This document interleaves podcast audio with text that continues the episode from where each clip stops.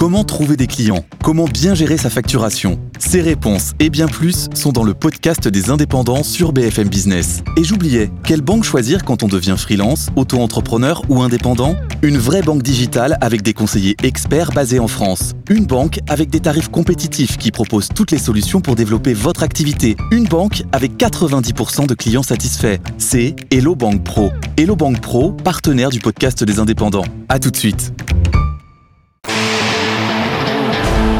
BFM Business. Le défi ETI. En route vers les grands prix BFM Business des ETI avec Banque Palatine. Présenté par David Delos. Et eh oui, édition spéciale de Défi ETI. Bienvenue dans cette émission euh, qui nous emmène sur la route des grands prix euh, des ETI, BFM Business, en partenariat avec la Banque Palatine. Le principe, euh, chaque mois, un face-à-face, deux entreprises qui s'affrontent pour décrocher le prix de la meilleure ETI dans plusieurs catégories. En décembre prochain, une grande cérémonie pour désigner les lauréats. Cette semaine, deux candidats en lice dans la catégorie Green Business, deux entreprises qui se distinguent par leur démarche écologiste. Euh, en route vers les Grands Prix des ETI. Top départ.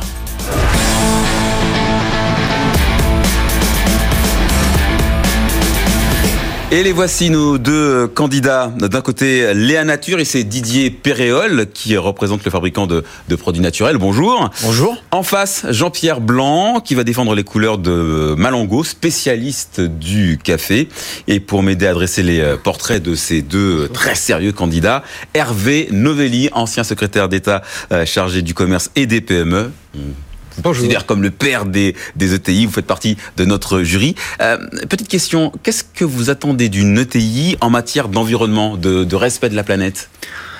Ce qu'on attend de tout le monde. Hein. Euh, on n'attend pas des ETI qu'elles soient différentes de cette aspiration qu'on peut comprendre et de plus en plus, que de plus en plus l'opinion comprend d'une certaine préservation de l'environnement, de la lutte contre le dérèglement climatique, bref, tout ce qui est à l'actualité aujourd'hui. Donc les ETI, et celles-là particulièrement, en font partie. Comme à chaque fois, nous allons procéder par ordre alphabétique. On va donc commencer avec Café Malongo. Avant de passer euh, Jean-Pierre Blanc sur le grill, le mot. Le récit d'une jolie réussite entrepreneuriale avec Delphine Liu et Olivier Mélan. Les cafés Malongo, c'est l'histoire d'une petite brûlerie de quartier née en 1934 à Nice et devenue leader du café équitable. En 1980, Jean-Pierre Blanc arrive aux manettes de l'entreprise. Il va sillonner le monde à la recherche de petites coopératives paysannes susceptibles de fournir un café de qualité. En 1992, c'est la rencontre fondatrice au Mexique avec le père Van der Hoff, le fondateur du label équitable Max Havelaar, dont Jean-Pierre Blanc épouse aussitôt les comme nous le raconte la directrice du marketing de Malongo, Delphine Brudou. Nous travaillons avec des euh, coopératives organisées euh, avec des petits producteurs. Souvent, c'est des familles qui sont euh, bah, bienveillantes à la fois pour l'environnement et à la fois pour la qualité des cafés. c'est un engagement donnant-donnant. C'est comment nous, Malongo, on peut obtenir un café de qualité en payant un prix juste. Et quels que soient les cours du marché, on a le prix minimum garanti, la prime qualité, la prime sociale et la prime bio. Dans son usine près de Nice, Malango importe 7000 tonnes de grains de 45 pays différents. Le café est torréfié à l'ancienne pendant 20 minutes à 220 degrés, puis refroidi à l'air libre sous la supervision d'un maître torréfacteur. Le site produit 11 millions de boîtes de café par an, dont la célèbre boîte en fer blanc ornée d'une photo de petits producteurs mexicains, ce qui permet à Malongo d'afficher 110 millions d'euros de chiffre d'affaires. Jean-Pierre Blanc, merci d'être avec nous. Merci d'avoir fait une petite pause hein, dans, dans vos voyages autour du monde. Merci, oui, je repars bientôt au Laos. 110 euh, millions de chiffres d'affaires, 3% de part de marché dans, dans les grandes surfaces, je ne me trompe pas. Oui, euh, leader, du, leader du café commerce quittable et d'agriculture biologique. On peut parler d'un positionnement de, de niche? Non, pas du tout. On est dans des cafés de qualité qui correspondent à ce que demande le consommateur, avec derrière des valeurs qui font que le consommateur se reconnaît dans le produit qu'il achète.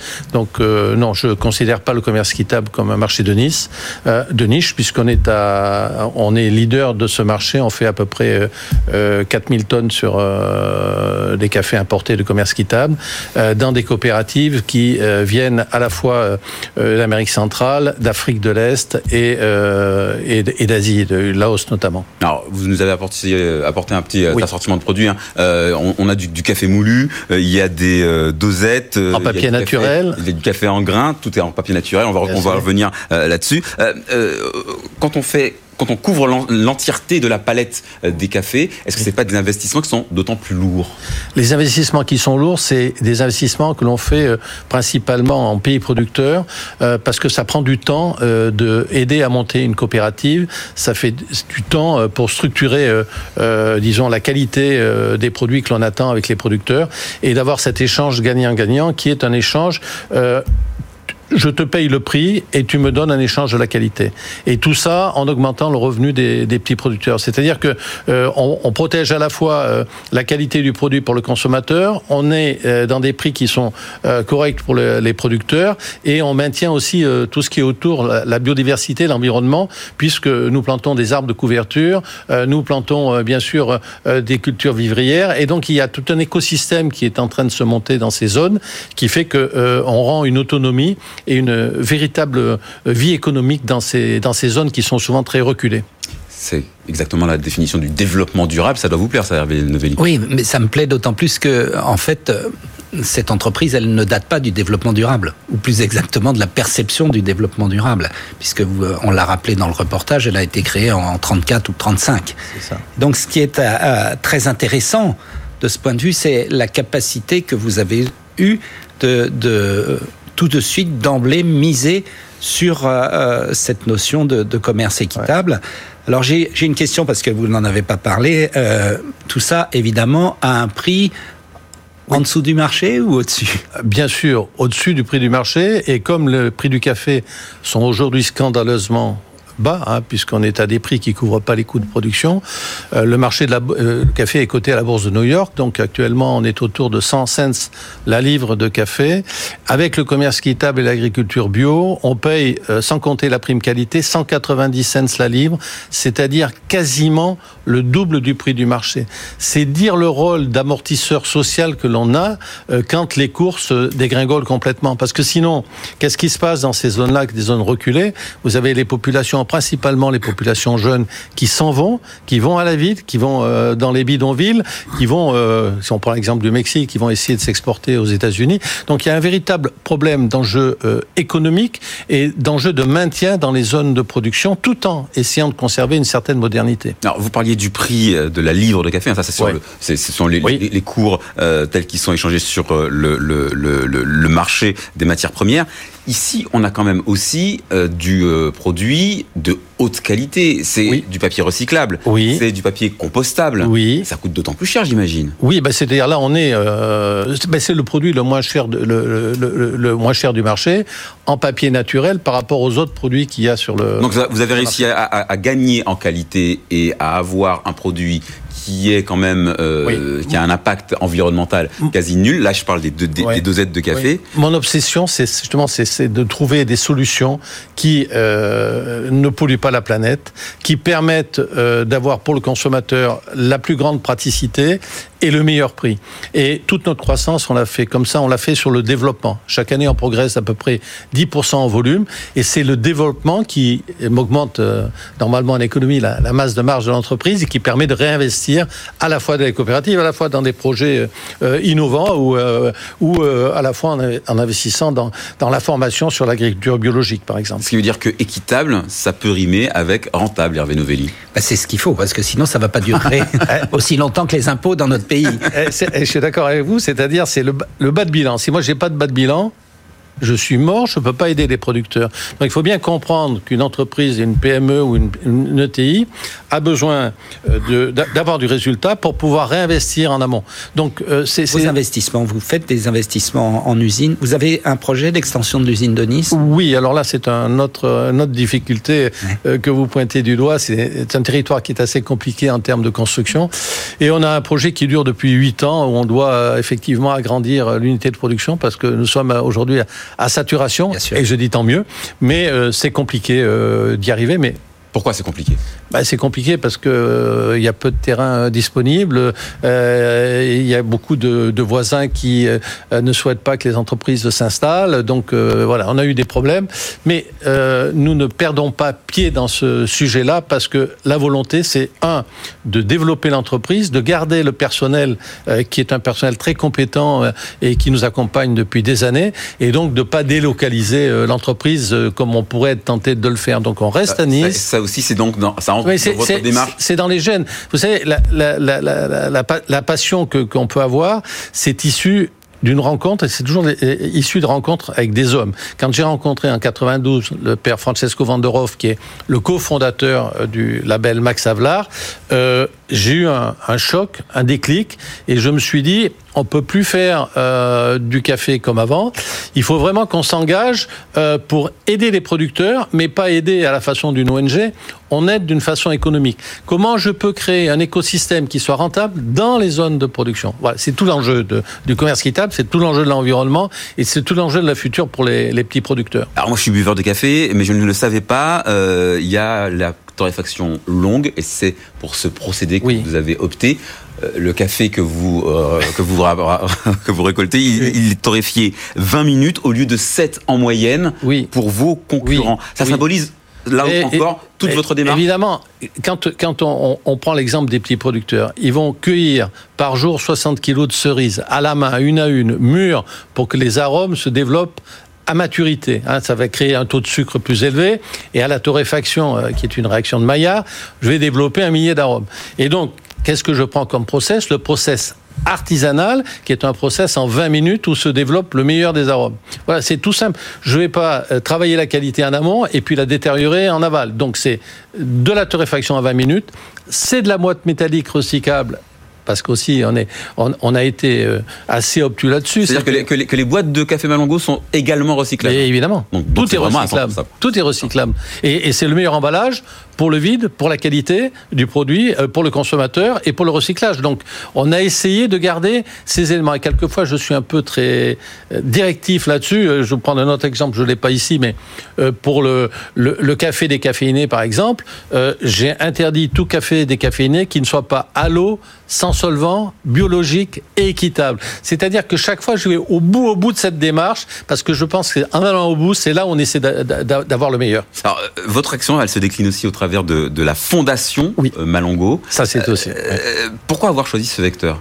Ben, la fondation, c'est quand euh, le gouvernement euh, de l'époque, je ne me souviens plus lequel c'était, euh, Monsieur Novelli, euh, a créé la possibilité pour les PME, les ETI de créer une fondation d'entreprise. J'ai dit là, c'est un, il faut y aller parce que ça va nous permettre à la fois de travailler, parce que le café, c'est une histoire, bien sûr, de de petits producteurs, mais c'est une histoire aussi de culture. Ça s'inscrit dans un vaste domaine historique, etc. Donc on, on a travail, on est propriétaire d'une très grande collection de moulins à café, d'objets autour du café. Et le but de cette fondation, c'est à la fois de valoriser, bien sûr, tout ce qui est en amont petit producteur et de créer des programmes, et de favoriser tout ce qui est autour de la culture du café. Et donc c'est gagnant pour tout le monde pour valoriser le produit. On va laisser donner la parole à, à Didier Péréol maintenant. D'accord Peut-être, oui. Allez, place au, deuxième candidat.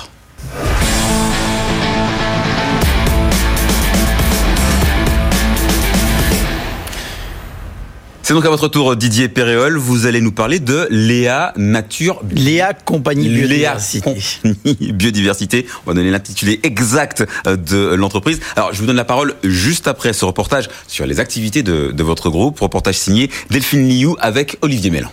Quel est le point commun entre les infusions Jardin Bio, le quinoa priméal ou les cosmétiques Haute Jonzac? Ils appartiennent au groupe Léa Compagnie Biodiversité, le spécialiste des produits biologiques et naturels.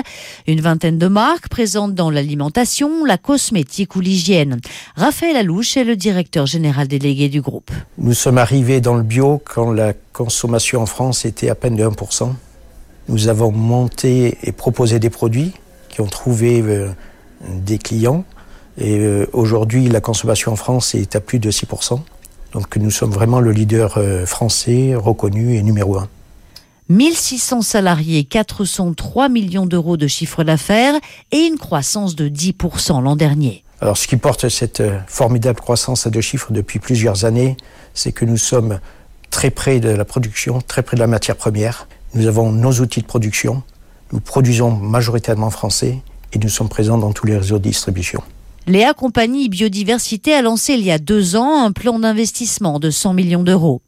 Le groupe vient d'inaugurer près de La Rochelle la plus grande usine bio de France qui va lui permettre de doubler sa production. Prochain objectif, hisser la part de l'international de 11 à 25% à l'horizon 2025. 11 à 25% Belle ambition, hein Très ambitieux. C'est sur, c'est on tracks comme on dit euh, dans le jargon. Oui, mais n'importe comment nous avons investi déjà l'international depuis de nombreuses années parce que nous avons euh, déjà deux filiales euh, dans le groupe qui s'appellent qui sont en Belgique, c'était Hygiena, une société qu'on vient d'acquérir en Espagne qui s'appelle Biocop et on vient de créer une société aux États-Unis, c'est une nouvelle structure qui me permet de vendre et de faire connaître nos marques et nos savoir-faire surtout qui est très important. Alors vous avez parlé de, votre actualité. Il y a quelques jours, vous avez annoncé également le rachat de Beau Green. Beau Green, oui. C'est une, une marque de, de, cosmétiques bio. Vous n'aviez pas eh ben. assez de, de, références en catalogue? Ben non, on a on a un pan de, notre activité en cosmétique euh, qui on l'a vu sur le reportage de Jean Zac, mais sur l'aspect maquillage, on avait besoin encore d'agrandir et on a encore des euh, euh, sur la partie cosmétique qui représente 25% de notre chiffre d'affaires aujourd'hui, on a encore beaucoup à faire et on a un développement très fort. Ça montre bien que euh, les utilisatrices de nos produits euh, sont très en faveur de, notre gamme et nos, et nos, et nos marques. Parce qu'on a une marque qui est très connue qui s'appelle Sobio et qui est en plein développement et a une croissance très importante depuis 2-3 ans. Et on souhaite encore continuer euh, à investir sur ce milieu de la beauté après avoir bien sûr bien travaillé notre semaine alimentaire pour soigner notre deuxième cerveau, ce que j'écoute toujours. Et c'est très important pour le groupe parce que c'est 75% de nos activités aujourd'hui. On l'a vu sur les différentes marques et les différents réseaux. C'est important de le préciser aussi parce que nous sommes très investis sur le circuit spécialisé historiquement depuis 30 ans avec une de nos filiales qui est Kibio et également des jus de fruits qui s'appellent Vitamon et un ensemble de, de, de nos marques. Mais après, euh, beaucoup de choses aussi encore à faire sur le cosmétique. Alors je sais que Hervé Novelli a fait ses devoirs, qu'il a étudié le dossier de très très près. Qu'est-ce que, qu'est-ce Moins que vous, mon cher.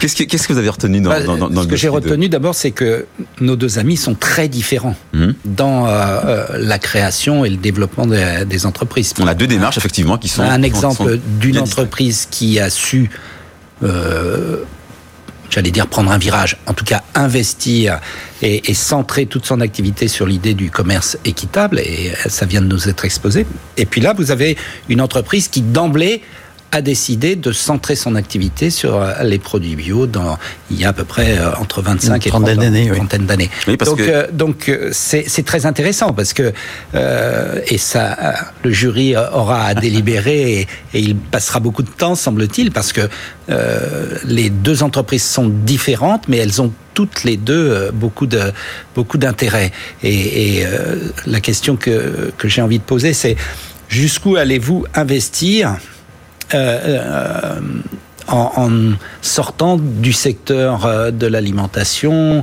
puis en entrant dans le, secteur de la santé, des produits cosmétiques. Bref, est-ce que vous allez, comme cela, l'ambition est-elle de couvrir l'ensemble de l'activité quotidienne et, de, la consommation de produits bio?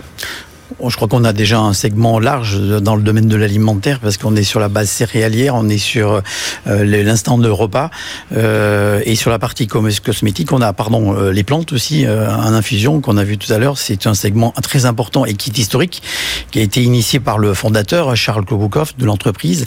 Et donc c'est un, un, un, segment très important aussi la plante et l'investissement qu'on a sur les filières locales et territoriales. et puis la partie cosmétique, je crois qu'on a déjà un spectre relativement large et euh, il faut rassembler toutes les compétences nécessaires pour euh, développer tous ces segments euh, du domaine alimentaire et cosmétique. Pour l'instant, on l'a évoqué, 100 millions d'euros d'investissement, le programme 2017-2020. On va se projeter maintenant sur les cinq ans qui viennent et certainement des investissements encore très importants parce que ce qui a vraiment entretenu et nourri le groupe, c'est notre capacité à innover dans le domaine alimentaire, dans le domaine cosmétique. cette innovation, c'est l'ADN de l'entreprise et notre savoir-faire aussi sur nos territoires qui vraiment nous a permis de, de, développer euh, aussi rapidement et d'une façon aussi large. On a 17 sites de production, 6 plateformes de distribution. Donc vous voyez, ça fait déjà euh, une belle, mais, euh, un beau développement sur notre territoire. Mais du coup, vos, vos, vos clients, est-ce qu'ils n'ont pas parfois un message un peu brouillé Parce que vous êtes présent dans les cosmétiques, l'alimentaire, les produits d'entretien? Vous l'avez dit, Hervé Novelli, dans tous les produits du quotidien. Est-ce qu'il n'y a pas parfois un, un, un, message un peu brouillé ou est-ce que les marques sont tellement bien identifiées que ça passe ça marche quand même. Alors, les marques sont bien identifiées. Je tiens à préciser aussi que nous sommes historiquement très présents avec nos marques dans le circuit spécialisé. Il y a 3000 magasins bio en France avec lesquels nous sommes des partenaires très appuyés, très forts avec euh, donc un réseau bien un, implanté. Un salon où on est présent ce week-end Natexpo à Paris. Donc là, on a présenté toutes nos dernières nouveautés avec toutes nos marques et également la grande distribution avec des partenariats historiques. Donc euh, le, le groupe Léa Nature, sa base, c'était euh, c'est la marque Jardin Bio, c'est la, la, la Sobio éthique en cosmétique. Et ça, c'est très clair dans les rayons. Le consommateur ne voit pas automatiquement le lien entre les différentes marques, mais nos partenaires avec lesquels nous travaillons, en tout cas sur le territoire national et l'international, aujourd'hui, on privilégie les marques qui ont euh, un, savoir-faire à se positionner à l'international de façon très claire. Mais les grandes marques, je parle des euh, Danone, Picard, Yoplait, euh, elles aussi, elles ont, elles ont lancé leur, leur propre label bio entre entre guillemets. Est-ce que ça rend pas la concurrence un peu plus compliqué à, à gérer aujourd'hui bah, Vous savez, quand on est précurseur et quand on sait qu'on est sur la bonne voie, on est toujours à un moment donné euh, copié. On voit bien que la demande du consommateur, elle est là. Et ce qui nous rassure d'ailleurs, euh, je pense que mon voisin ne le dira pas le contraire, c'est qu'on est des précurseurs.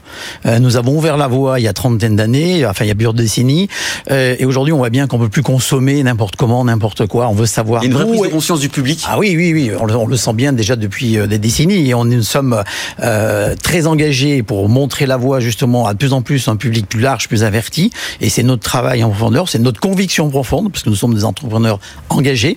On y viendra tout à l'heure peut-être avec nos fondations, mais ça montre bien qu'aujourd'hui il y a une demande du consommateur où est fabriqué mon produit, d'où il vient, euh, quelle est la filière qui est derrière, etc. Et ça, c'est euh, bah, c'est pour ça qu'on est engagé sur différentes marques, parce que tout le spectre de la consommation aujourd'hui des ménages va à la consommation alimentaire, mais euh, le, le, soin de la personne et puis l'entretien euh, de la maison. Donc tout ça, c'est euh, très clair pour nos consommateurs, vous inquiétez pas. Alors vous aussi, hein, vous l'avez évoqué, vous avez créé une fondation sous l'égide d'ailleurs de, de, la Fondation de France. Hein, on a même deux fondations, on a la Fondation euh, Léa Nature sous l'égide de la Fondation de France et puis la Fondation Equibio, mm -hmm. euh, dont je suis le fondateur, et qui permet de bien montrer que nous sommes des entrepreneurs engagés. On était des premières fondations euh, dans notre périmètre euh, et, et, même on va beaucoup plus loin. C'était pas de défiscaliser. Oh, non, non, non, c'était un engagement, une volonté de vouloir créer des événements et de et d'informer le, le, public sur sur l'intérêt de d'avoir une bonne alimentation, bien alimenter notre deuxième cerveau. Mais ce qui est très important aussi, c'est qu'on a on va encore plus loin puisque euh, Charles Kloboukov est président d'une nation qui s'appelle 1% pour la planète, qui réunit un ensemble d'entreprises qui ont décidé de verser 1% de leur chiffre d'affaires sur les marques euh, concernées. Donc on a plusieurs marques qui cotisent et qui payent. On va encore à plus pour aider et soutenir des ONG qui euh, se manifestent sur l'écologie, l'environnement, etc. Donc on est très engagé sur toute cette place-là. Euh, c'est plus de 3 millions d'euros qui sont reversés à différentes ONG, associations. Chaque année Chaque année.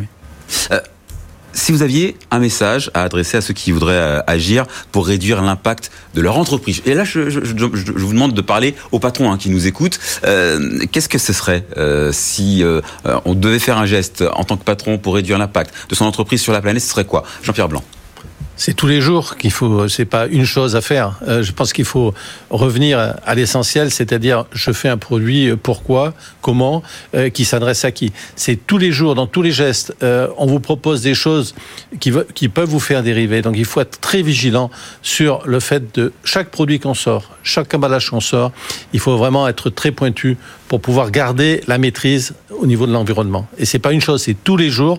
Et tous les jours, il risque d'y avoir des dérives. Donc il faut être extrêmement vigilant. C'est une question d'attitude Oui, une attitude et puis une responsabilité. Et l'entrepreneur, le, chef d'entreprise doit montrer l'exemple, c'est faire des économies sur toute l'énergie qu'on dépense inutilement, bien souvent, du papier qu'on imprime et tous ces choses-là. Et puis il faut engager derrière euh, toutes ces équipes et euh, sensibiliser à des gestes. C'est des gestes permanents du quotidien sur lesquels on doit s'engager. Et puis quand on euh, élabore un produit, on, se s'inquiète, mais qu'est-ce que va devenir mon produit après? Quelle va être sa durée de vie? Et le gros problème aujourd'hui, nous, c'est le gaspillage alimentaire, mhm. c'est les problèmes des emballages, c'est des sujets qui sont perpétuels chez nous dans l'entreprise. On est en, sans cesse en remise en question pour faire mieux encore le lendemain. Hervé Novelli.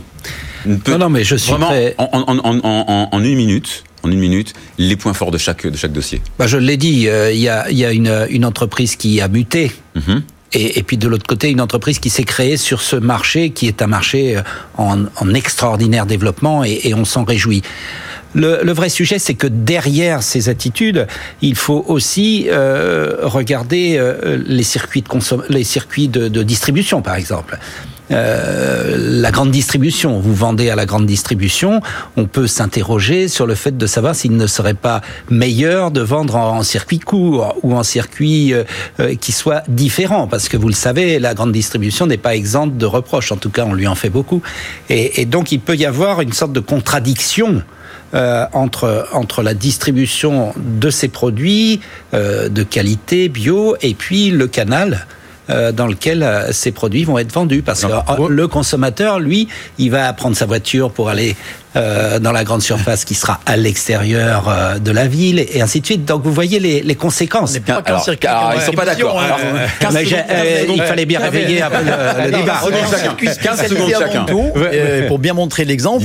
Et puis après, notre marché français est structuré ainsi. ça fait partie des partenaires économiques et la grande distribution. Bah, on va les inviter à élargir de plus en plus leur rayon, à développer. C'est ce qu'ils font d'ailleurs. Hein. Aujourd'hui, voilà. Je, pense, je pense qu'il ne faut pas jeter l'opprobre sur la grande distribution. Parce je ne le faisais pas, je non, non, mais je sais bien, je vous taquine. c'est, la, grande distribution sont, sont des gens qui ont mis le pied à l'étrier sur tout ce qui est bio et commerce équitable avant tout le monde. Euh, il y, a plusieurs dirigeants comme ça, notamment il y avait Philippe Pouzet à l'époque, qui était le patron de Monoprix, mhm. qui nous a mis le pied à l'étrier sur le bio et l'équitable mhm. en 97. Euh, Daniel Bernard, le patron de Carrefour avec Chantal Jacquet, qui était directrice mhm. du développement durable, nous ont mis le pied à l'étrier et ont fait rentrer là où était le consommateur, sortir d'un produit d'extrêmement de niche pour devenir un produit qui soit accessible à tous. Donc vous voyez, c'est toujours une ambiguïté. Il va falloir trancher maintenant, Hervé. On tranche. je me remets, il y a d'autres circuits. Il y a la restauration hors domicile aussi, à laquelle on est très présent et sur lequel on sait investir. L'hôtellerie, la restauration, il y a plein de circuits qu'on a encore à explorer. Il faut connaître encore plus parce qu'on est là pour pousser autant l'un que l'autre. Hein, Merci beaucoup Didier Péréol, merci beaucoup Jean-Pierre Blanc. Euh, on se retrouvera donc euh, en décembre prochain pour, euh, pour la remise des prix et, et, savoir qui de vous deux va remporter ce Grand Prix. Merci également à Hervé Novelli. Défi ETI revient la semaine prochaine, même jour, même heure sur BFM Business bien sûr.